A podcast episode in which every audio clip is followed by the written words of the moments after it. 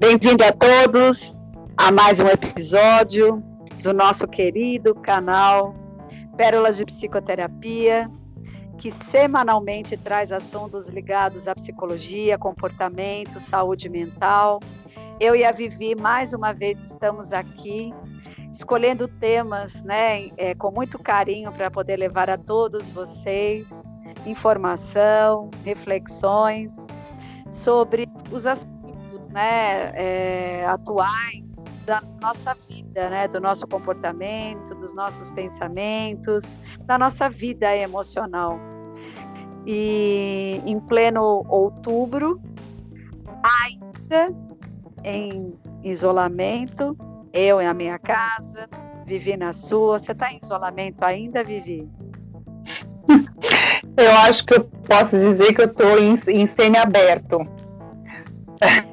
Ah, mas então ainda você... eu fico em isolamento. Mas assim, já quebrei um pouco o isolamento para ver papai e mamãe, né? É, inclusive passei o dia das crianças com eles, né? O feriado, fui almoçar e tal, claro, com todos os cuidados, né? Com distanciamento.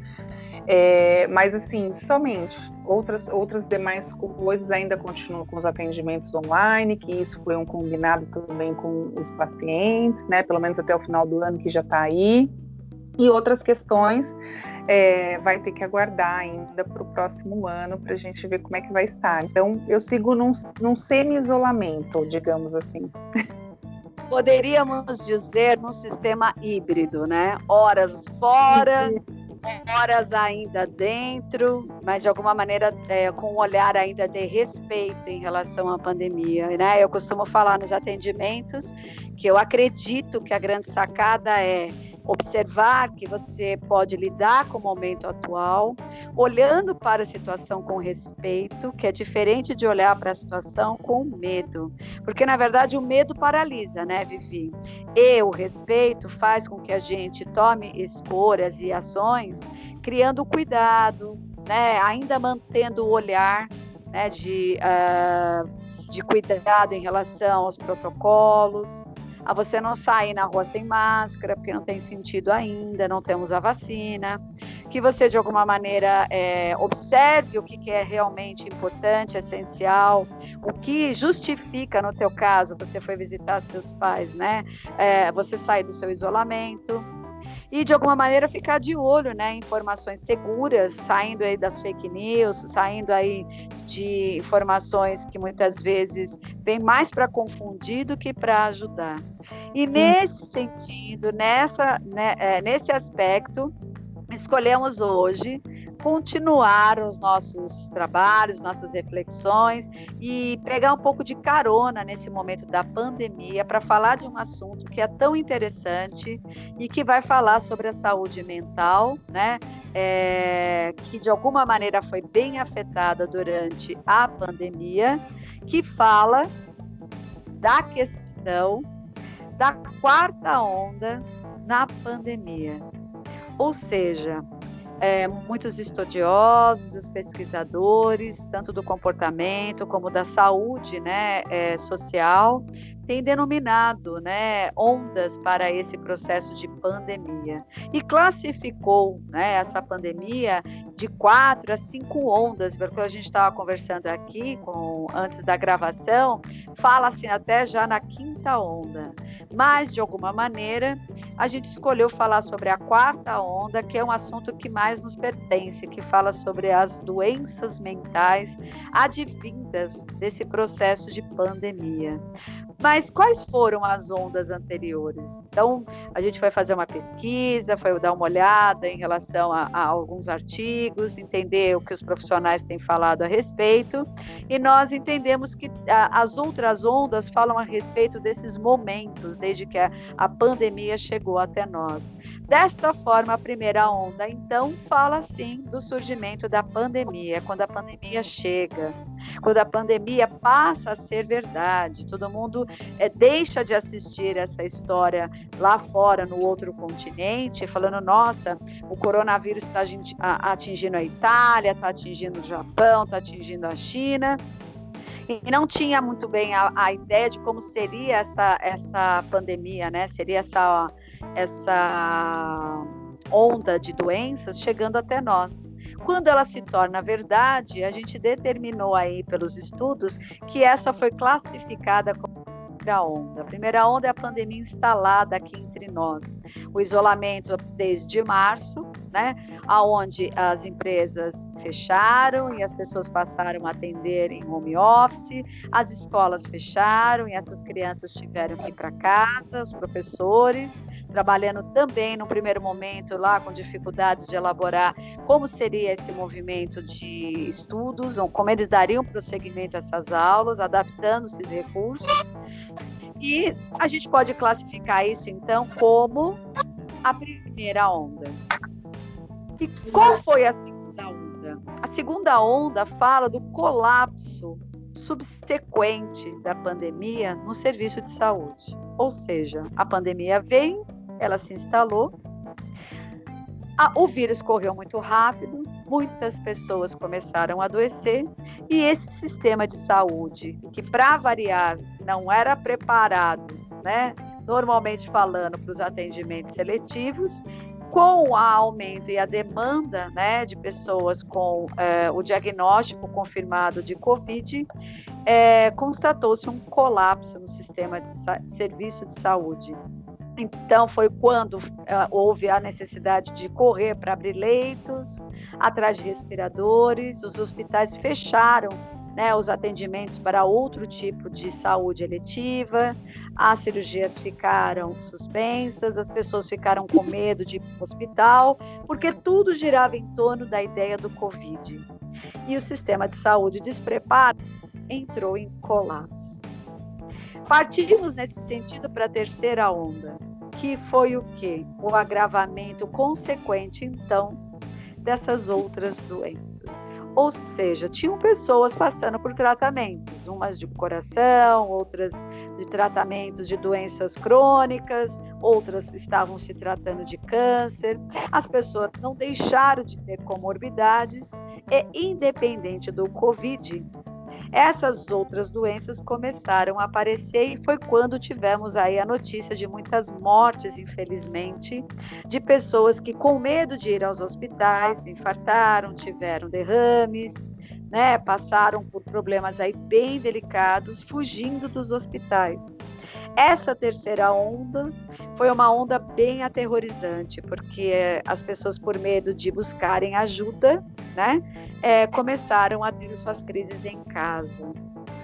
Quando a gente pensa na quarta onda, a quarta onda, a quarta onda, como consequência das três anteriores, começou a apontar um índice alto de sintomas psiquiátricos e a doença mental começou a ser abalada no nosso coletivo. É dessa quarta onda que a gente quer falar, né? Os indivíduos que começaram a apresentar sintomas que nunca tiveram de transtornos emocionais, transtornos mentais, pessoas que já vinham em tratamentos e que de alguma maneira já tinham passado por episódios de depressão, de transtornos obsessivos, emocionais, afetivos, e que estavam aí em tratamento, mantiveram seus atendimentos, porém, aquelas pessoas que já tinham tido episódios no passado de depressão, de transtornos, todos, e tinham abandonado seus atendimentos, me parece que pelos estudos que nós fizemos aqui, né, Vivi, agravaram seus sintomas.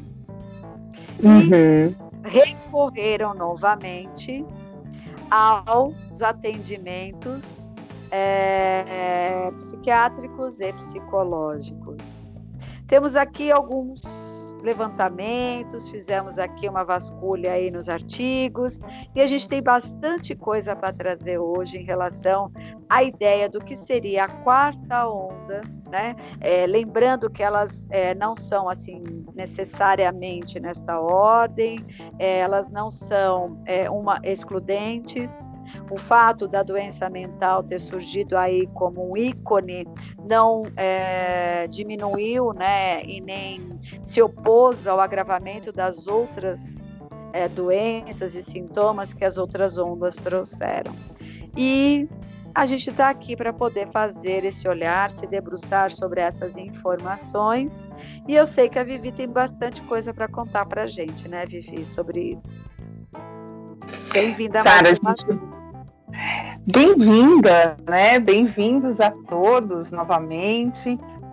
É, mais um episódio semanal, mais um trabalho prazeroso, desafiador, né? Por mais que seja assim é um assunto que é muito do nosso quintal, né, onde a gente está é, tá na nossa horta, né, o nosso próprio, a nossa própria plantação, mas mesmo assim é sempre desafiador é, a gente buscar as informações, né, Sara, a toque de caixa, praticamente como a gente faz por conta das nossas agendas, mas é muito prazeroso.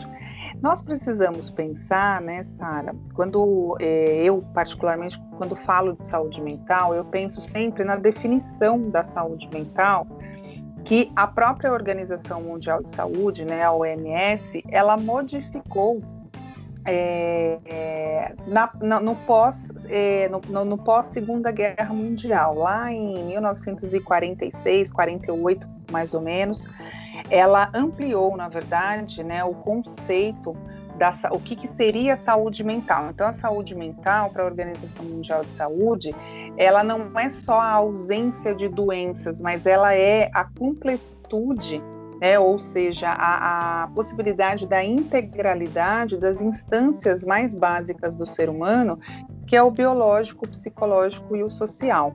Então, é, ela, ela aponta, né, quando ela fala da ampliação, ela, ela colocou, ela integrou a questão do psicológico, porque até então era visto sempre a questão física e a questão social, questão física e ambiental, né, relacional do ser humano.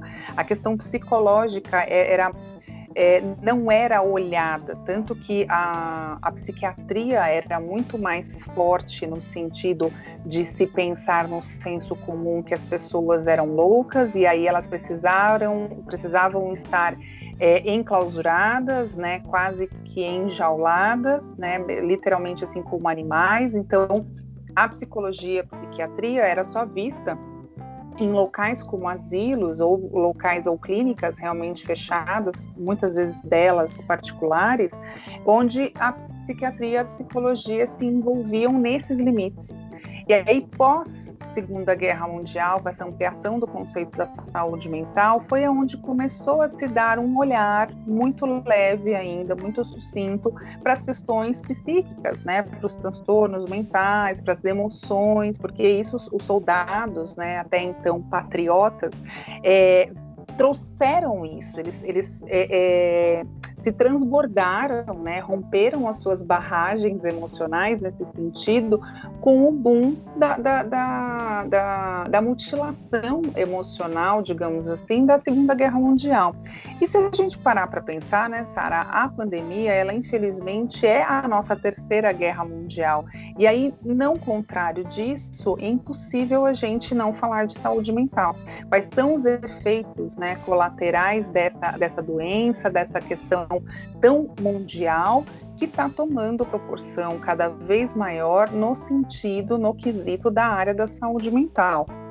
Então, é, realmente houve um aumento muito considerado, né? A Organização Mundial da Saúde tem aí uma previsão drástica, infelizmente, né, do aumento dos transtornos como ansiedade, depressão, transtorno bipolar, que é um tipo de transtorno do humor também, a síndrome do pânico e até distúrbios alimentares. Então, assim, jogando muito baixo, né, jogando muito no básico, muito no senso comum, seriam esses os principais. E a gente até vem sentindo isso, né, Sara, no consultório. Eu acredito que você também, pelo que a gente conversa, que a gente consegue trocar fora aqui das nossas gravações, é, nos consultórios começa a se chegar esse público onde eles percebem que realmente não estão dando conta, percebem que o peso desse isolamento social de já seis meses, né, e pouco aí, é um peso realmente muito fora daquilo que eles conseguem suportar uma coisa que eu lamento, né, que eu olho infelizmente com um, um, pesar, é que essas pessoas elas chegam no consultório já nos seus limites. Então, muitas vezes no auge de uma ansiedade, no auge de uma depressão, no auge de uma síndrome do pânico, é, com questões de alteração de sono, por exemplo, com questões de, a gente vai falar mais para frente, né, Sara? Você vai trazer esses dados também com questões de sonhos, sonhos até no, no, no, no sentido de muito mais pesadelos. A gente até andou aí em algumas pesquisas que eles fizeram, estão fazendo algumas comparações que esses sonhos é, têm até é, questões semelhantes com o que acontecia com os seres humanos envolvidos na Guerra Mundial né, tanto na primeira quanto na segunda, mas de novo, pós Segunda Guerra Mundial é que a saúde mental foi começada a ser olhada como uma instância inerente do ser humano e com uma necessidade de olhar para ela. Então, assim, nós estamos vivendo uma situação em que nunca na história deste mundo, né, na história da humanidade, foi tão falado o quesito saúde mental. Essas duas palavrinhas estão sendo assim é, valiosas, quase como ouro, né, quase como diamante lá nos, nos garimpos né, da, da, da, das, pedra, das, das, pedreiras onde se encontram essas pedras valiosas, porque a saúde mental é o que determina todos nós, né, Sara? Não à toa a gente bate na tecla o tempo todo aqui nos nossos episódios, não com essa nomenclatura, mas até com a nomenclatura da questão do autoconhecimento, que está totalmente relacionado com essas demandas mentais, né? É, é... pensar essas crises psicológicas, psiquiátricas afetam diretamente o sistema é, de saúde como um todo, né? É, nunca ah, visto antes esses transtornos de ansiedade e essas é, esses sintomas ligados à depressão baixaram, e já é provado isso, em níveis muito é, alarmantes, os níveis de imunidade das pessoas.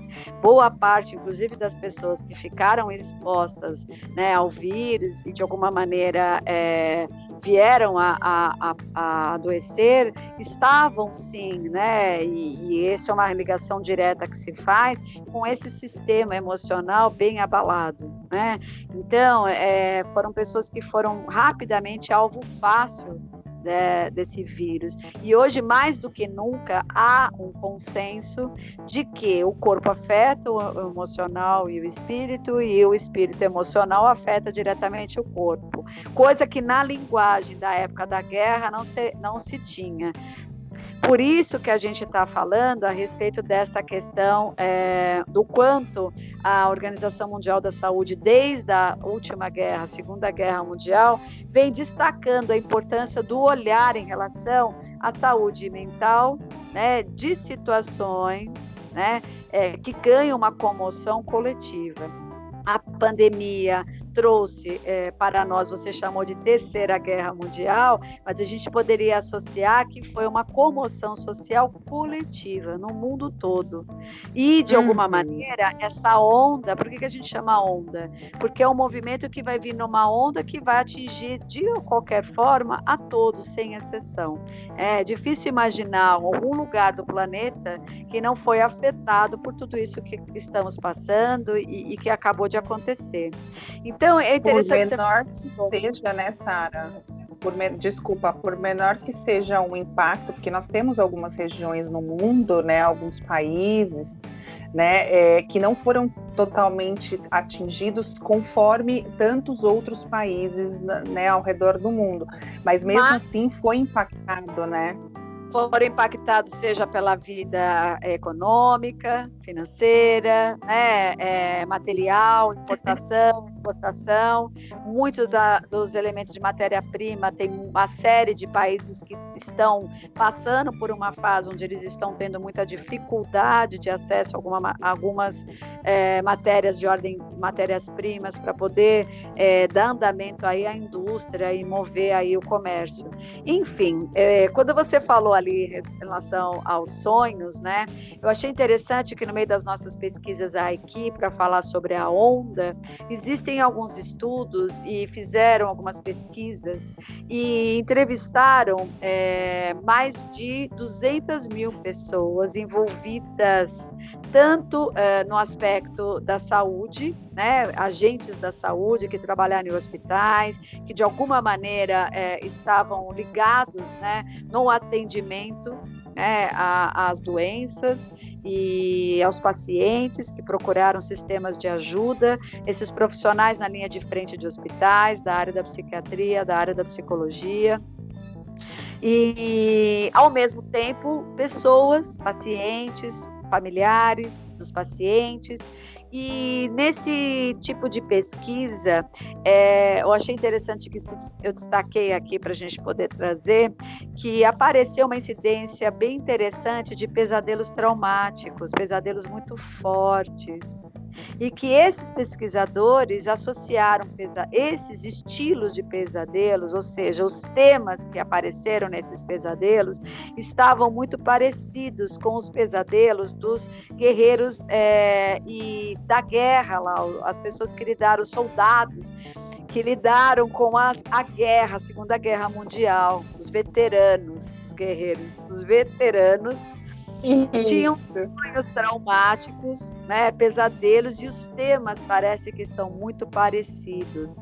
E, ao mesmo tempo, esses sonhos, esses pesadelos também apareceram recentemente nas pessoas que estavam na linha de frente, fazendo acolhimento e atendimento às vítimas das, da queda das Torres Gêmeas, lá em 2001. E são sonhos muito parecidos e a gente percebe que os arquétipos se repetem, né? Sonhos apocalípticos, sonhos de destruição em massa, né? De monstros ferozes que aparecem e saem das crostas terrestres para extinguir a humanidade. São sonhos muito recorrentes e parece que se repetem nestas fases críticas, né? Que muitas pessoas passaram juntas na, guerra, na Segunda Guerra Mundial e na queda das Torres Gêmeas. Isso me chamou a atenção para comprovar mesmo que o tio Jung tinha razão, que os nossos sonhos muitas vezes atingem camadas do inconsciente coletivo e esses arquétipos se repetem, mesmo que essas pessoas não se conheçam. Eu gosto só de citar para entender que na prática a gente percebe o quanto a teoria tem fundamentos, né? Uh é muito é, importante que, mesmo por sonhos, se essas imagens ganharem expressão, antes elas ganhem expressão nos sonhos do que elas ganhem expressão nos sintomas físicos e nas doenças. Veja, tudo aquilo que eu não projeto, tudo aquilo que não tem expressão de alguma forma, vai arrumar um jeito de ganhar uma expressão dentro. Então, é, até tem um outro dado para falar sobre isso, que muitas pessoas também que estavam acostumados a ter na sua rotina atividades físicas, né, que iam para suas atividades físicas, muitos para dança, outros para atividades ligadas a artes marciais, outros iam para academia, muitos e muitos e muitos, porque virou uma moda, corriam, tiveram da noite para o dia, né, principalmente naquele primeiro momento, que se recolher. Era até mal visto, né? Eu atendia meus clientes e eles diziam: "Ai, não posso nem na rua correr, mesmo que a rua esteja vazia, porque eu vou ser mal visto, porque parece que eu estou incitando as pessoas a saírem de casa". Então, é, nem correr essas pessoas no próprio quarteirão da casa podiam fazer.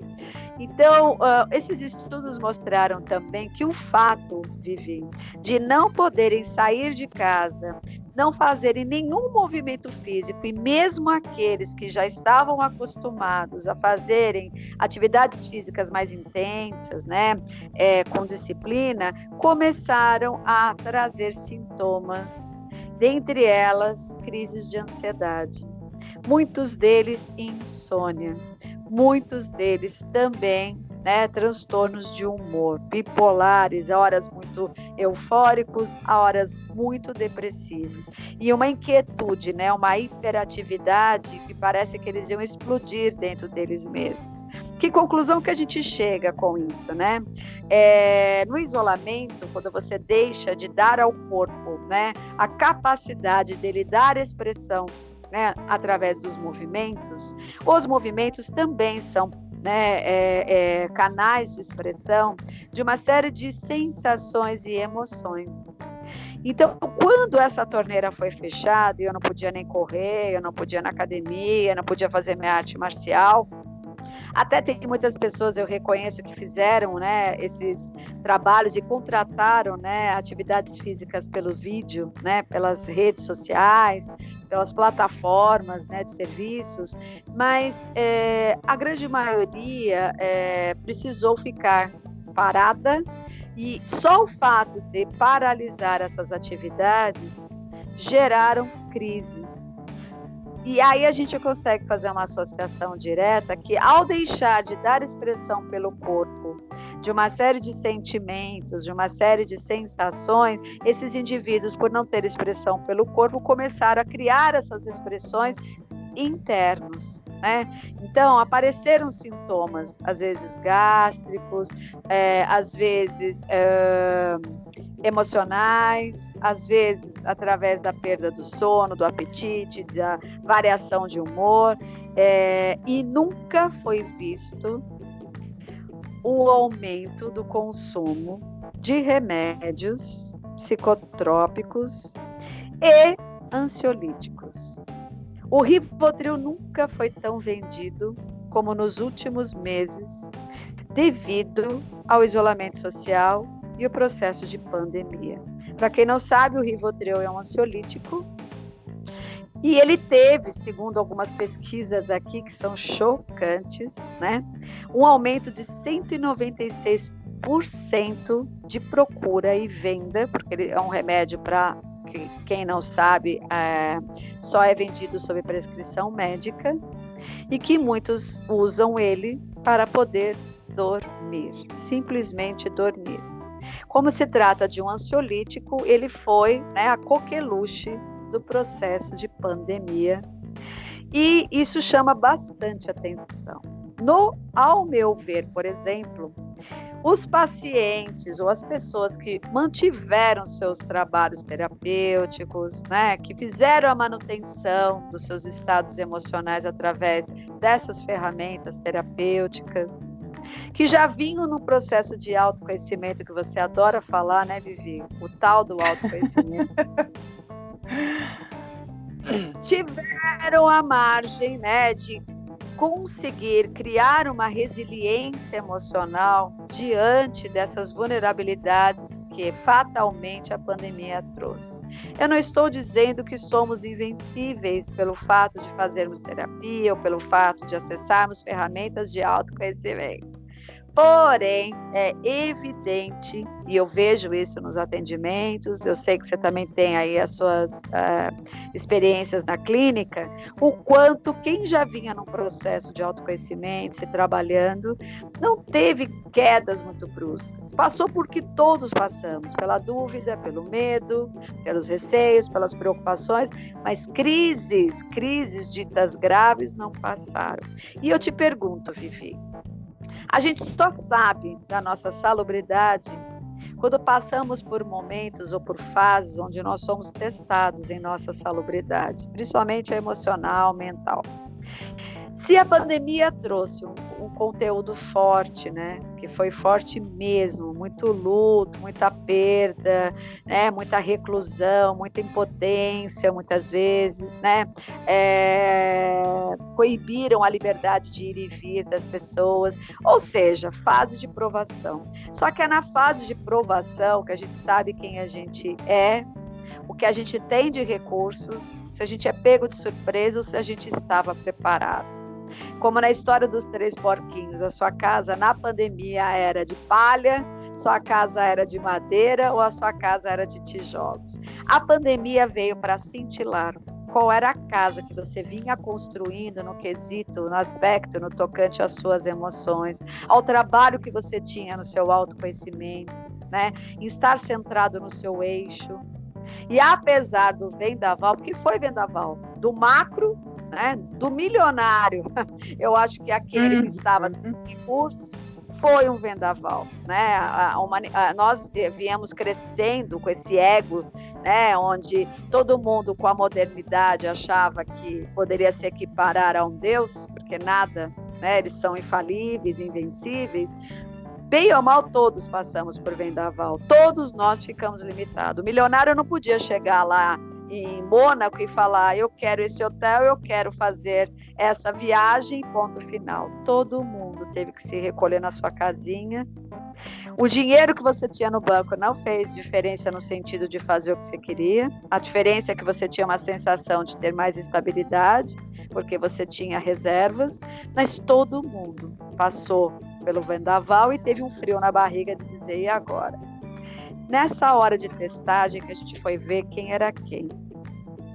E aí a pergunta que eu lanço, né? Se a gente está falando da quarta onda, da saúde mental. Quem era você na pandemia? Quando você passou pelo teste, o que, que você pôde observar de você mesmo? Eu passei por testes fortes e eu pude me ver. Eu pude ver exatamente o que eu tinha de recursos, o que eu não tinha, precisava trabalhar. E eu acho que todo mundo, de alguma maneira, teve que recorrer a isso. Você concorda que foi uma coisa, um espelho bem interessante, apesar de muito pesado, tudo isso que nós vivemos? Sara, eu só vejo a pandemia claro, eu, eu tenho uh, o total conhecimento e a concordância de que teve realmente muitas questões negativas, como ainda vem tendo, né, em vários setores, em várias áreas. Mas eu vejo muito mais as questões positivas que uma, uma, uma terceira guerra mundial, né, como eu mencionei no começo, trouxe é, você estava falando aí né, das provações, né, dos testes, da, dessas provas, né? É, e me vem muito à mente aquele famoso ditado: se você não aprende no amor, você aprende na dor. E no Exato. sofrimento é que a gente cresce. Exatamente e no sofrimento que a gente cresce. Então, assim, as pessoas falam muito isso, né? É, eu concordo em partes, né? Realmente já vivenciei algumas questões que eu poderia muito bem ter aprendido no amor e fui aprender na dor. É, e, assim, concordo em partes porque é, eu também já aprendi no amor e também já vi e já acompanhei histórias dentro e fora do consultório, né? Histórias até em questões pessoais, em questões familiares minhas, que a pessoa aprendeu pelo amor, né? Então, assim, não somente pela dor a gente vai é, se aprimorando. Mas, infelizmente, é, nesse período da pandemia, essa, esse ditado ele realmente foi muito mais é, foi feito muito mais o jus né? Foi muito mais reconhecido porque as pessoas precisaram ter uma perda né? No sentido de assim, de várias perdas como a gente já falou aqui. Então a perda da sua própria liberdade né? Do seu direito de ir e vir de fazer o que quisesse com o dinheiro né? As reservas como você comentou aí.